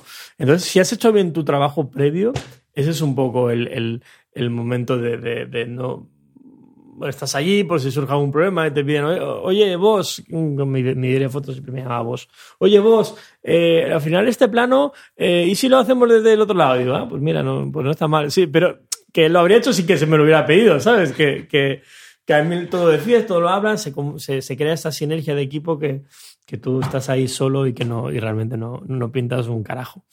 Pero bueno, es divertido también verlo. Es, es, divertido porque también es muy gratificante ver que, tu idea, tu obra, la gente se involucra bastante en ella y que, y que reman mm, por ellos, pero también para ti, ¿no? Y dicen, oye, pues te, vamos a sacar este proyecto adelante. Y yo sé que la gente que está ahí no está, está, obviamente está por el dinero, porque quiere vivir todo eso, pero, pero realmente está porque le gusta el proyecto y, y, se contagian de él. Y, y, bueno, pues eso a mí me, me, me causa mucho, mucha alegría, la verdad. Y antes de pasar a la siguiente fase, quería preguntarte también por la parte emocional de que hay en rodaje. Yo viví una contigo muy bonita y es que eh, estuve en el rodaje de Noctem, como me acuerdo que estaba de ayudante de cámara, Edith. Sí. Y, estábamos grabando Noctem. Ah, eras tú, eras tú. Ah, tú eres Alberto. normal, sí, sí. sí, Y estábamos haciendo una película de terror y claro, y de repente eh, una, una, una, escena que era en plano secuencia. Luego montaje eh, llevaba cortes, pero en ese momento en plano secuencia largo.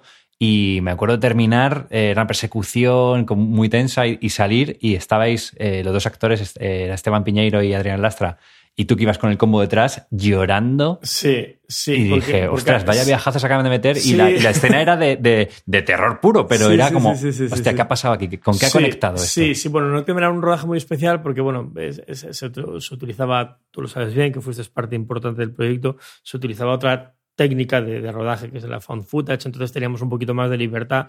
Yo tenía más libertad para meter a los actores en la situación, ¿no? Entonces, eh, incluso había veces cosas que se rodaban, estaban solos ellos y, el, y el director de foto y alguna persona más, el sonidista.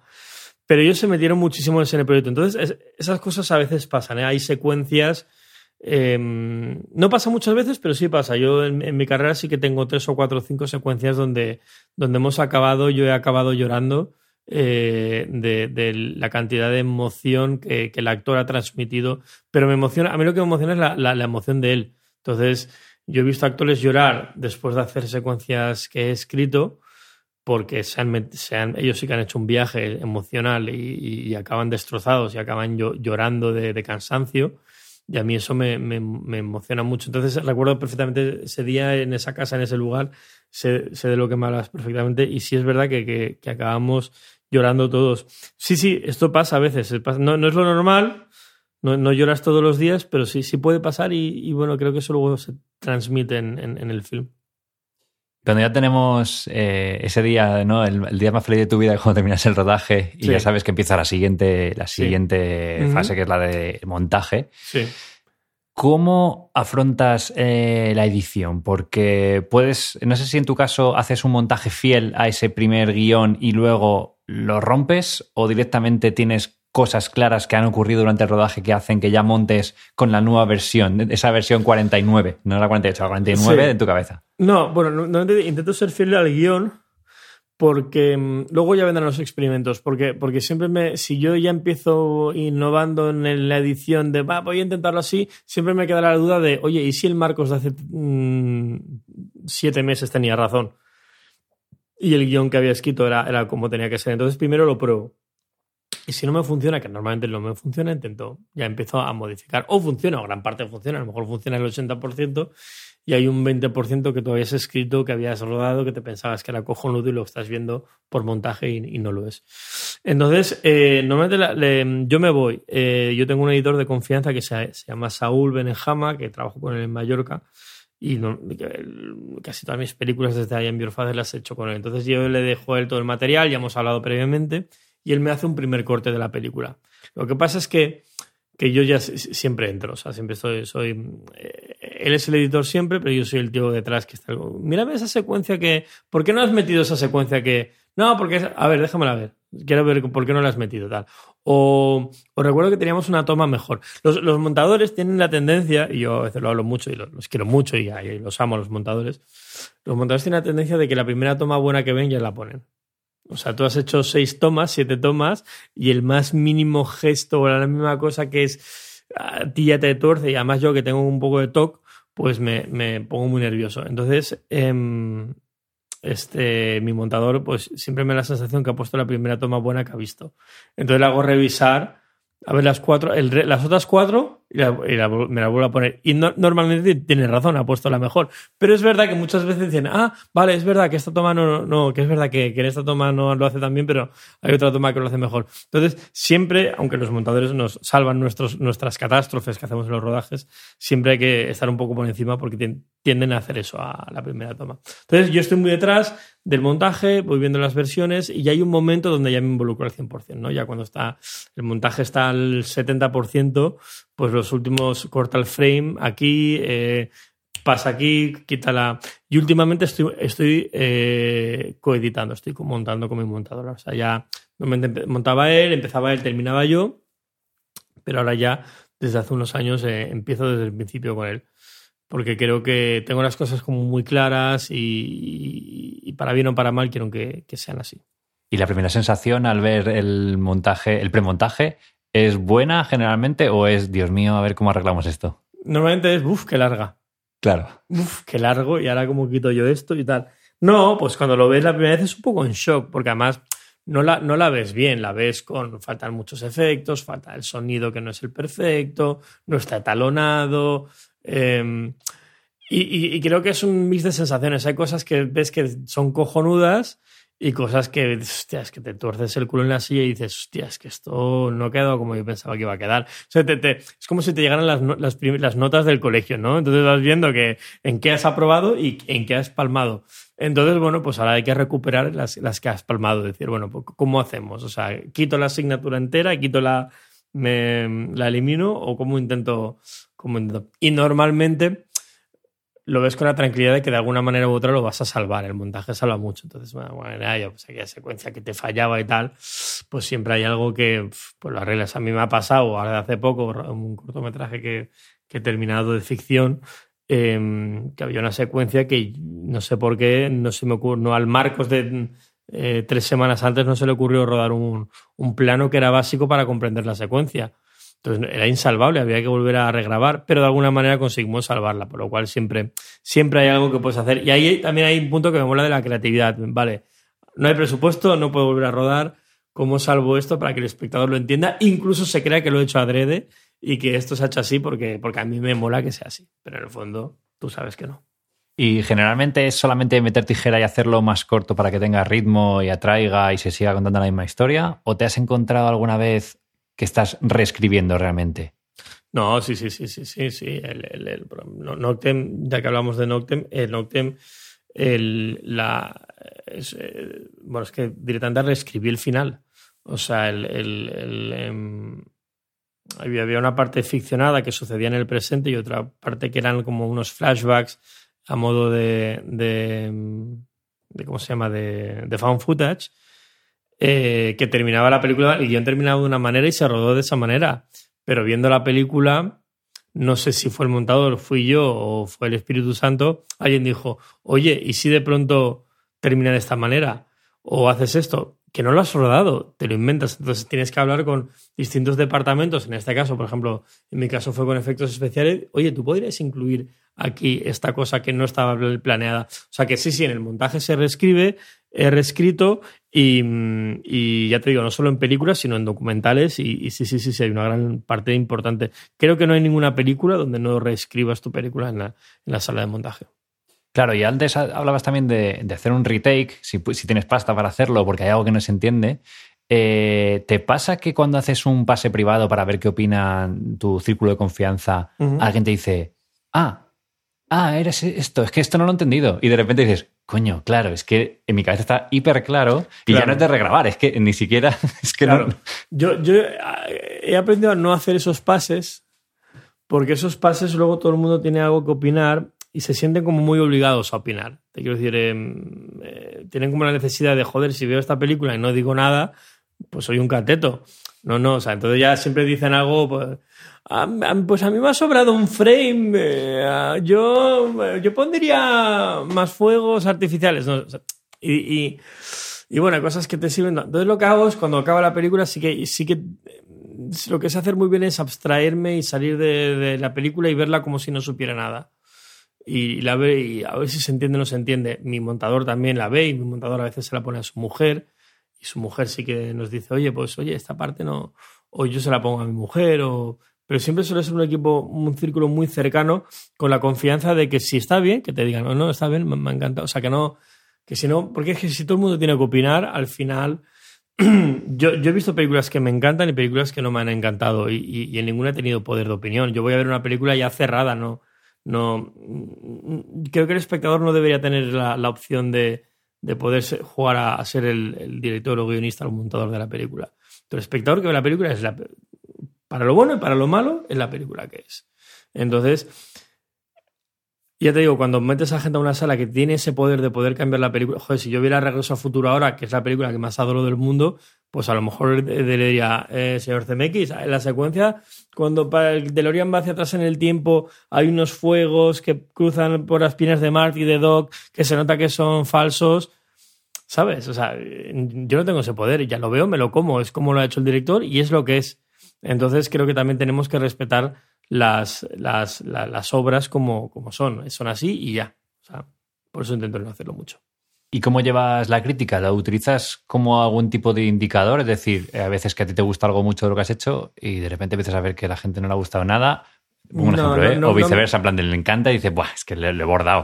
O, o, directamente te mantienes al margen de esto subjetivo y fuera. Totalmente al margen. Yo, la crítica es como los Goyas, no hay que tomárselas en serio. Ni, ni, los que te adulan, eh, es increíble, me parece flipante, ni los que te dicen, me parece una puta. Me han dicho, me han dicho de las dos, ¿eh? me han dicho gente muy sincera, me ha dicho, uh, qué coñazo supino y gente que me ha dicho es lo mejor que he visto en, años. Entonces, eh, bueno, pues eh, me las tomo igual de serios porque es subjetivo. Y creo que, la misión de un director y de un creador también es, es, tener obras o películas buenas y que gusten a la gente y que no gusten a la gente. El, no gustarnos es una cosa negativa. Yo no lo veo como algo muy negativo, lo veo como, vale, no, no, no, he, no he captado tu interés, no pasa nada, no significa que...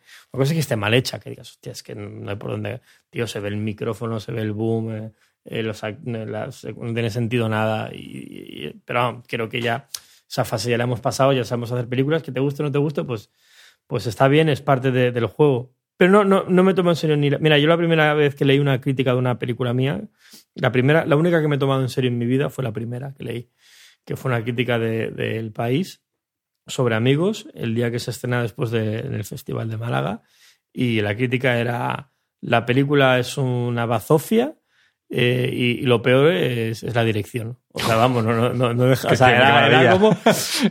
me afectó, me afectó. Era mi ¿Quién es ese señor, no? Que... Era, me afectó. Pero luego, luego ganamos el festival. Era, a tres días después ganamos el premio del público, el festival. La gente en la calle me decía, y yo, bueno, yo no, soy de Cádiz, pero me decía, tío, que me partió el culo, qué buena es, no sé qué. Y veías a la serie la gente riéndose y tal y decía, hostia, pues no, no cuadra mucho con la crítica de este tío. Entonces aprendí que no, ni una cosa ni otra es... Eh, me, me, dan igual, es que ni, ni, las, ni, las, ni las leo. De hecho, hace mucho, mucho, mucho, mucho, mucho que no, no, no leo nada sobre, sobre algo que hayan escrito sobre mí o alguna película mía. Y Marcos, quería preguntarte porque, aparte de los largometrajes que has hecho de ficción y de, y de no ficción, eh, veo que siempre tienes hueco para hacer cortometrajes. Entonces, no sé si los haces por necesidad de, mira, como no voy a esperar cuatro años a hacer la siguiente peli, me hago un corto y así me divierto, o por qué los haces. Sí, probablemente para, por, si, tienes que esperar de peli a peli que pasan cuatro años, tal, al final necesitas, eh, antes de los, ¿no? Las pelis son los partidos de fútbol, pues tienes que entrenar entre medias, si no hay que, hay que engrasar un poquito la máquina. Entonces, sí, no, va mal de vez en cuando escribir y buscar la financiación y rodar algún cortometraje, porque, porque, porque es verdad. Sí, he hecho varios. He hecho 24 horas con Lucía, que fue el corto más premiado que yo he hecho en mi vida. Fue el primero. Em, luego he hecho Kyoko, que estuvo nominado al Goya. Luego hice uno que se llama Glitch. O sea, sí, hago cosas que me divierten, pequeños cortos y, y ahora justo he rodado uno y, y tengo otro también rodado, pero no montado todavía Sí, sí, lo hago para, para, no, para, no, para no perder el tiempo y no sentir que no estoy haciendo nada.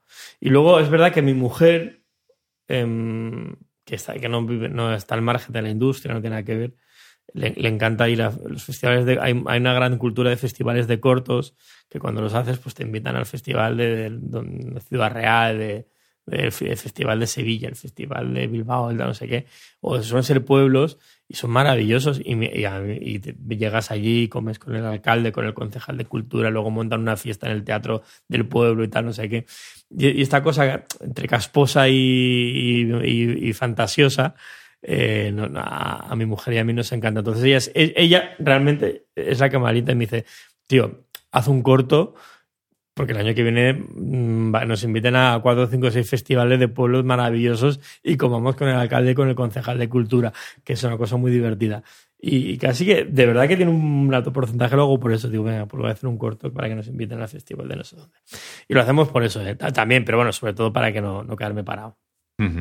Oye, Marcos, una pregunta. Eh, ahora mismo quería entrar en la parte del panorama actual, ¿no? Porque realmente eh, se dice que hay muchas producciones, que después del parón de la pandemia está todo el mundo como loco, que la llegada de las plataformas es la hostia porque incluso ellas mismas producen.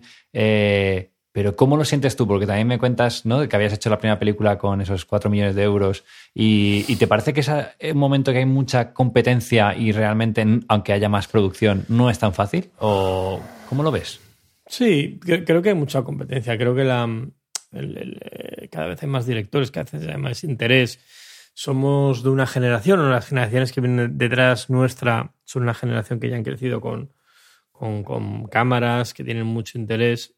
Aquí hay dos cosas que hay que diferenciarlas. Hay, intento diferenciar el, eh, la gente profesional a, que, a la que yo admiro, respeto y, que a la vez son competencia, porque al final si ellos venden un proyecto a, a X productor, mi proyecto se queda fuera. Entonces, pero los admiro. Yo, y no porque estoy contigo, pero yo he visto lo que haces y, te respeto mucho porque creo que eres un, tío que haces cosas bien y que, y que falta el momento que la gente vea bien lo que haces para que, para que, para que tengan tu atención sobre ti y tu trabajo. Pero luego existe los entusiastas. Que, mm, que yo cada vez lo veo más, sobre todo en el mundo de redes sociales, que son personas que no han hecho nada todavía y ya se llaman directores de cine. Yo me acuerdo que Agustín Villaronga me dijo un día, yo no me sentí director de cine hasta, hasta hacer mi séptima película. Y, eso me hizo reflexionar a mí, que yo pues a lo mejor había hecho tres o cuatro películas cuando me dijo eso, y dije, hostia, me, me, puso los pies en la tierra. Y, y es verdad, llamarse director de cine es una cosa que debería ser un poco seria. Yo, yo he escrito artículos en, en, prensa y no me considero periodista. Entonces se me hace muy raro ver mucha gente que, que pone su nombre en las redes sociales director de cine. Y a lo mejor ha hecho un corto que fue a un festival o ha hecho un corto que lo presentó en tal. O tiene, está escribiendo un corto. No, soy director de cine, estoy, todavía no he hecho nada, pero estoy, eh, tengo un proyecto que, que tal. Y, y, hay muchísima morralla en ese sentido. Y yo, de donde vengo yo en Mallorca también, ¿eh? O sea, en Mallorca es, es una barbaridad. Em, yo Mallorca considero que hay cuatro o cinco directores de cine, pero en la Asociación de Directores de Cine de Mallorca a, lo mejor hay más de 100 personas inscritas. Y digo, ¿cómo? O sea, entonces hay que tener...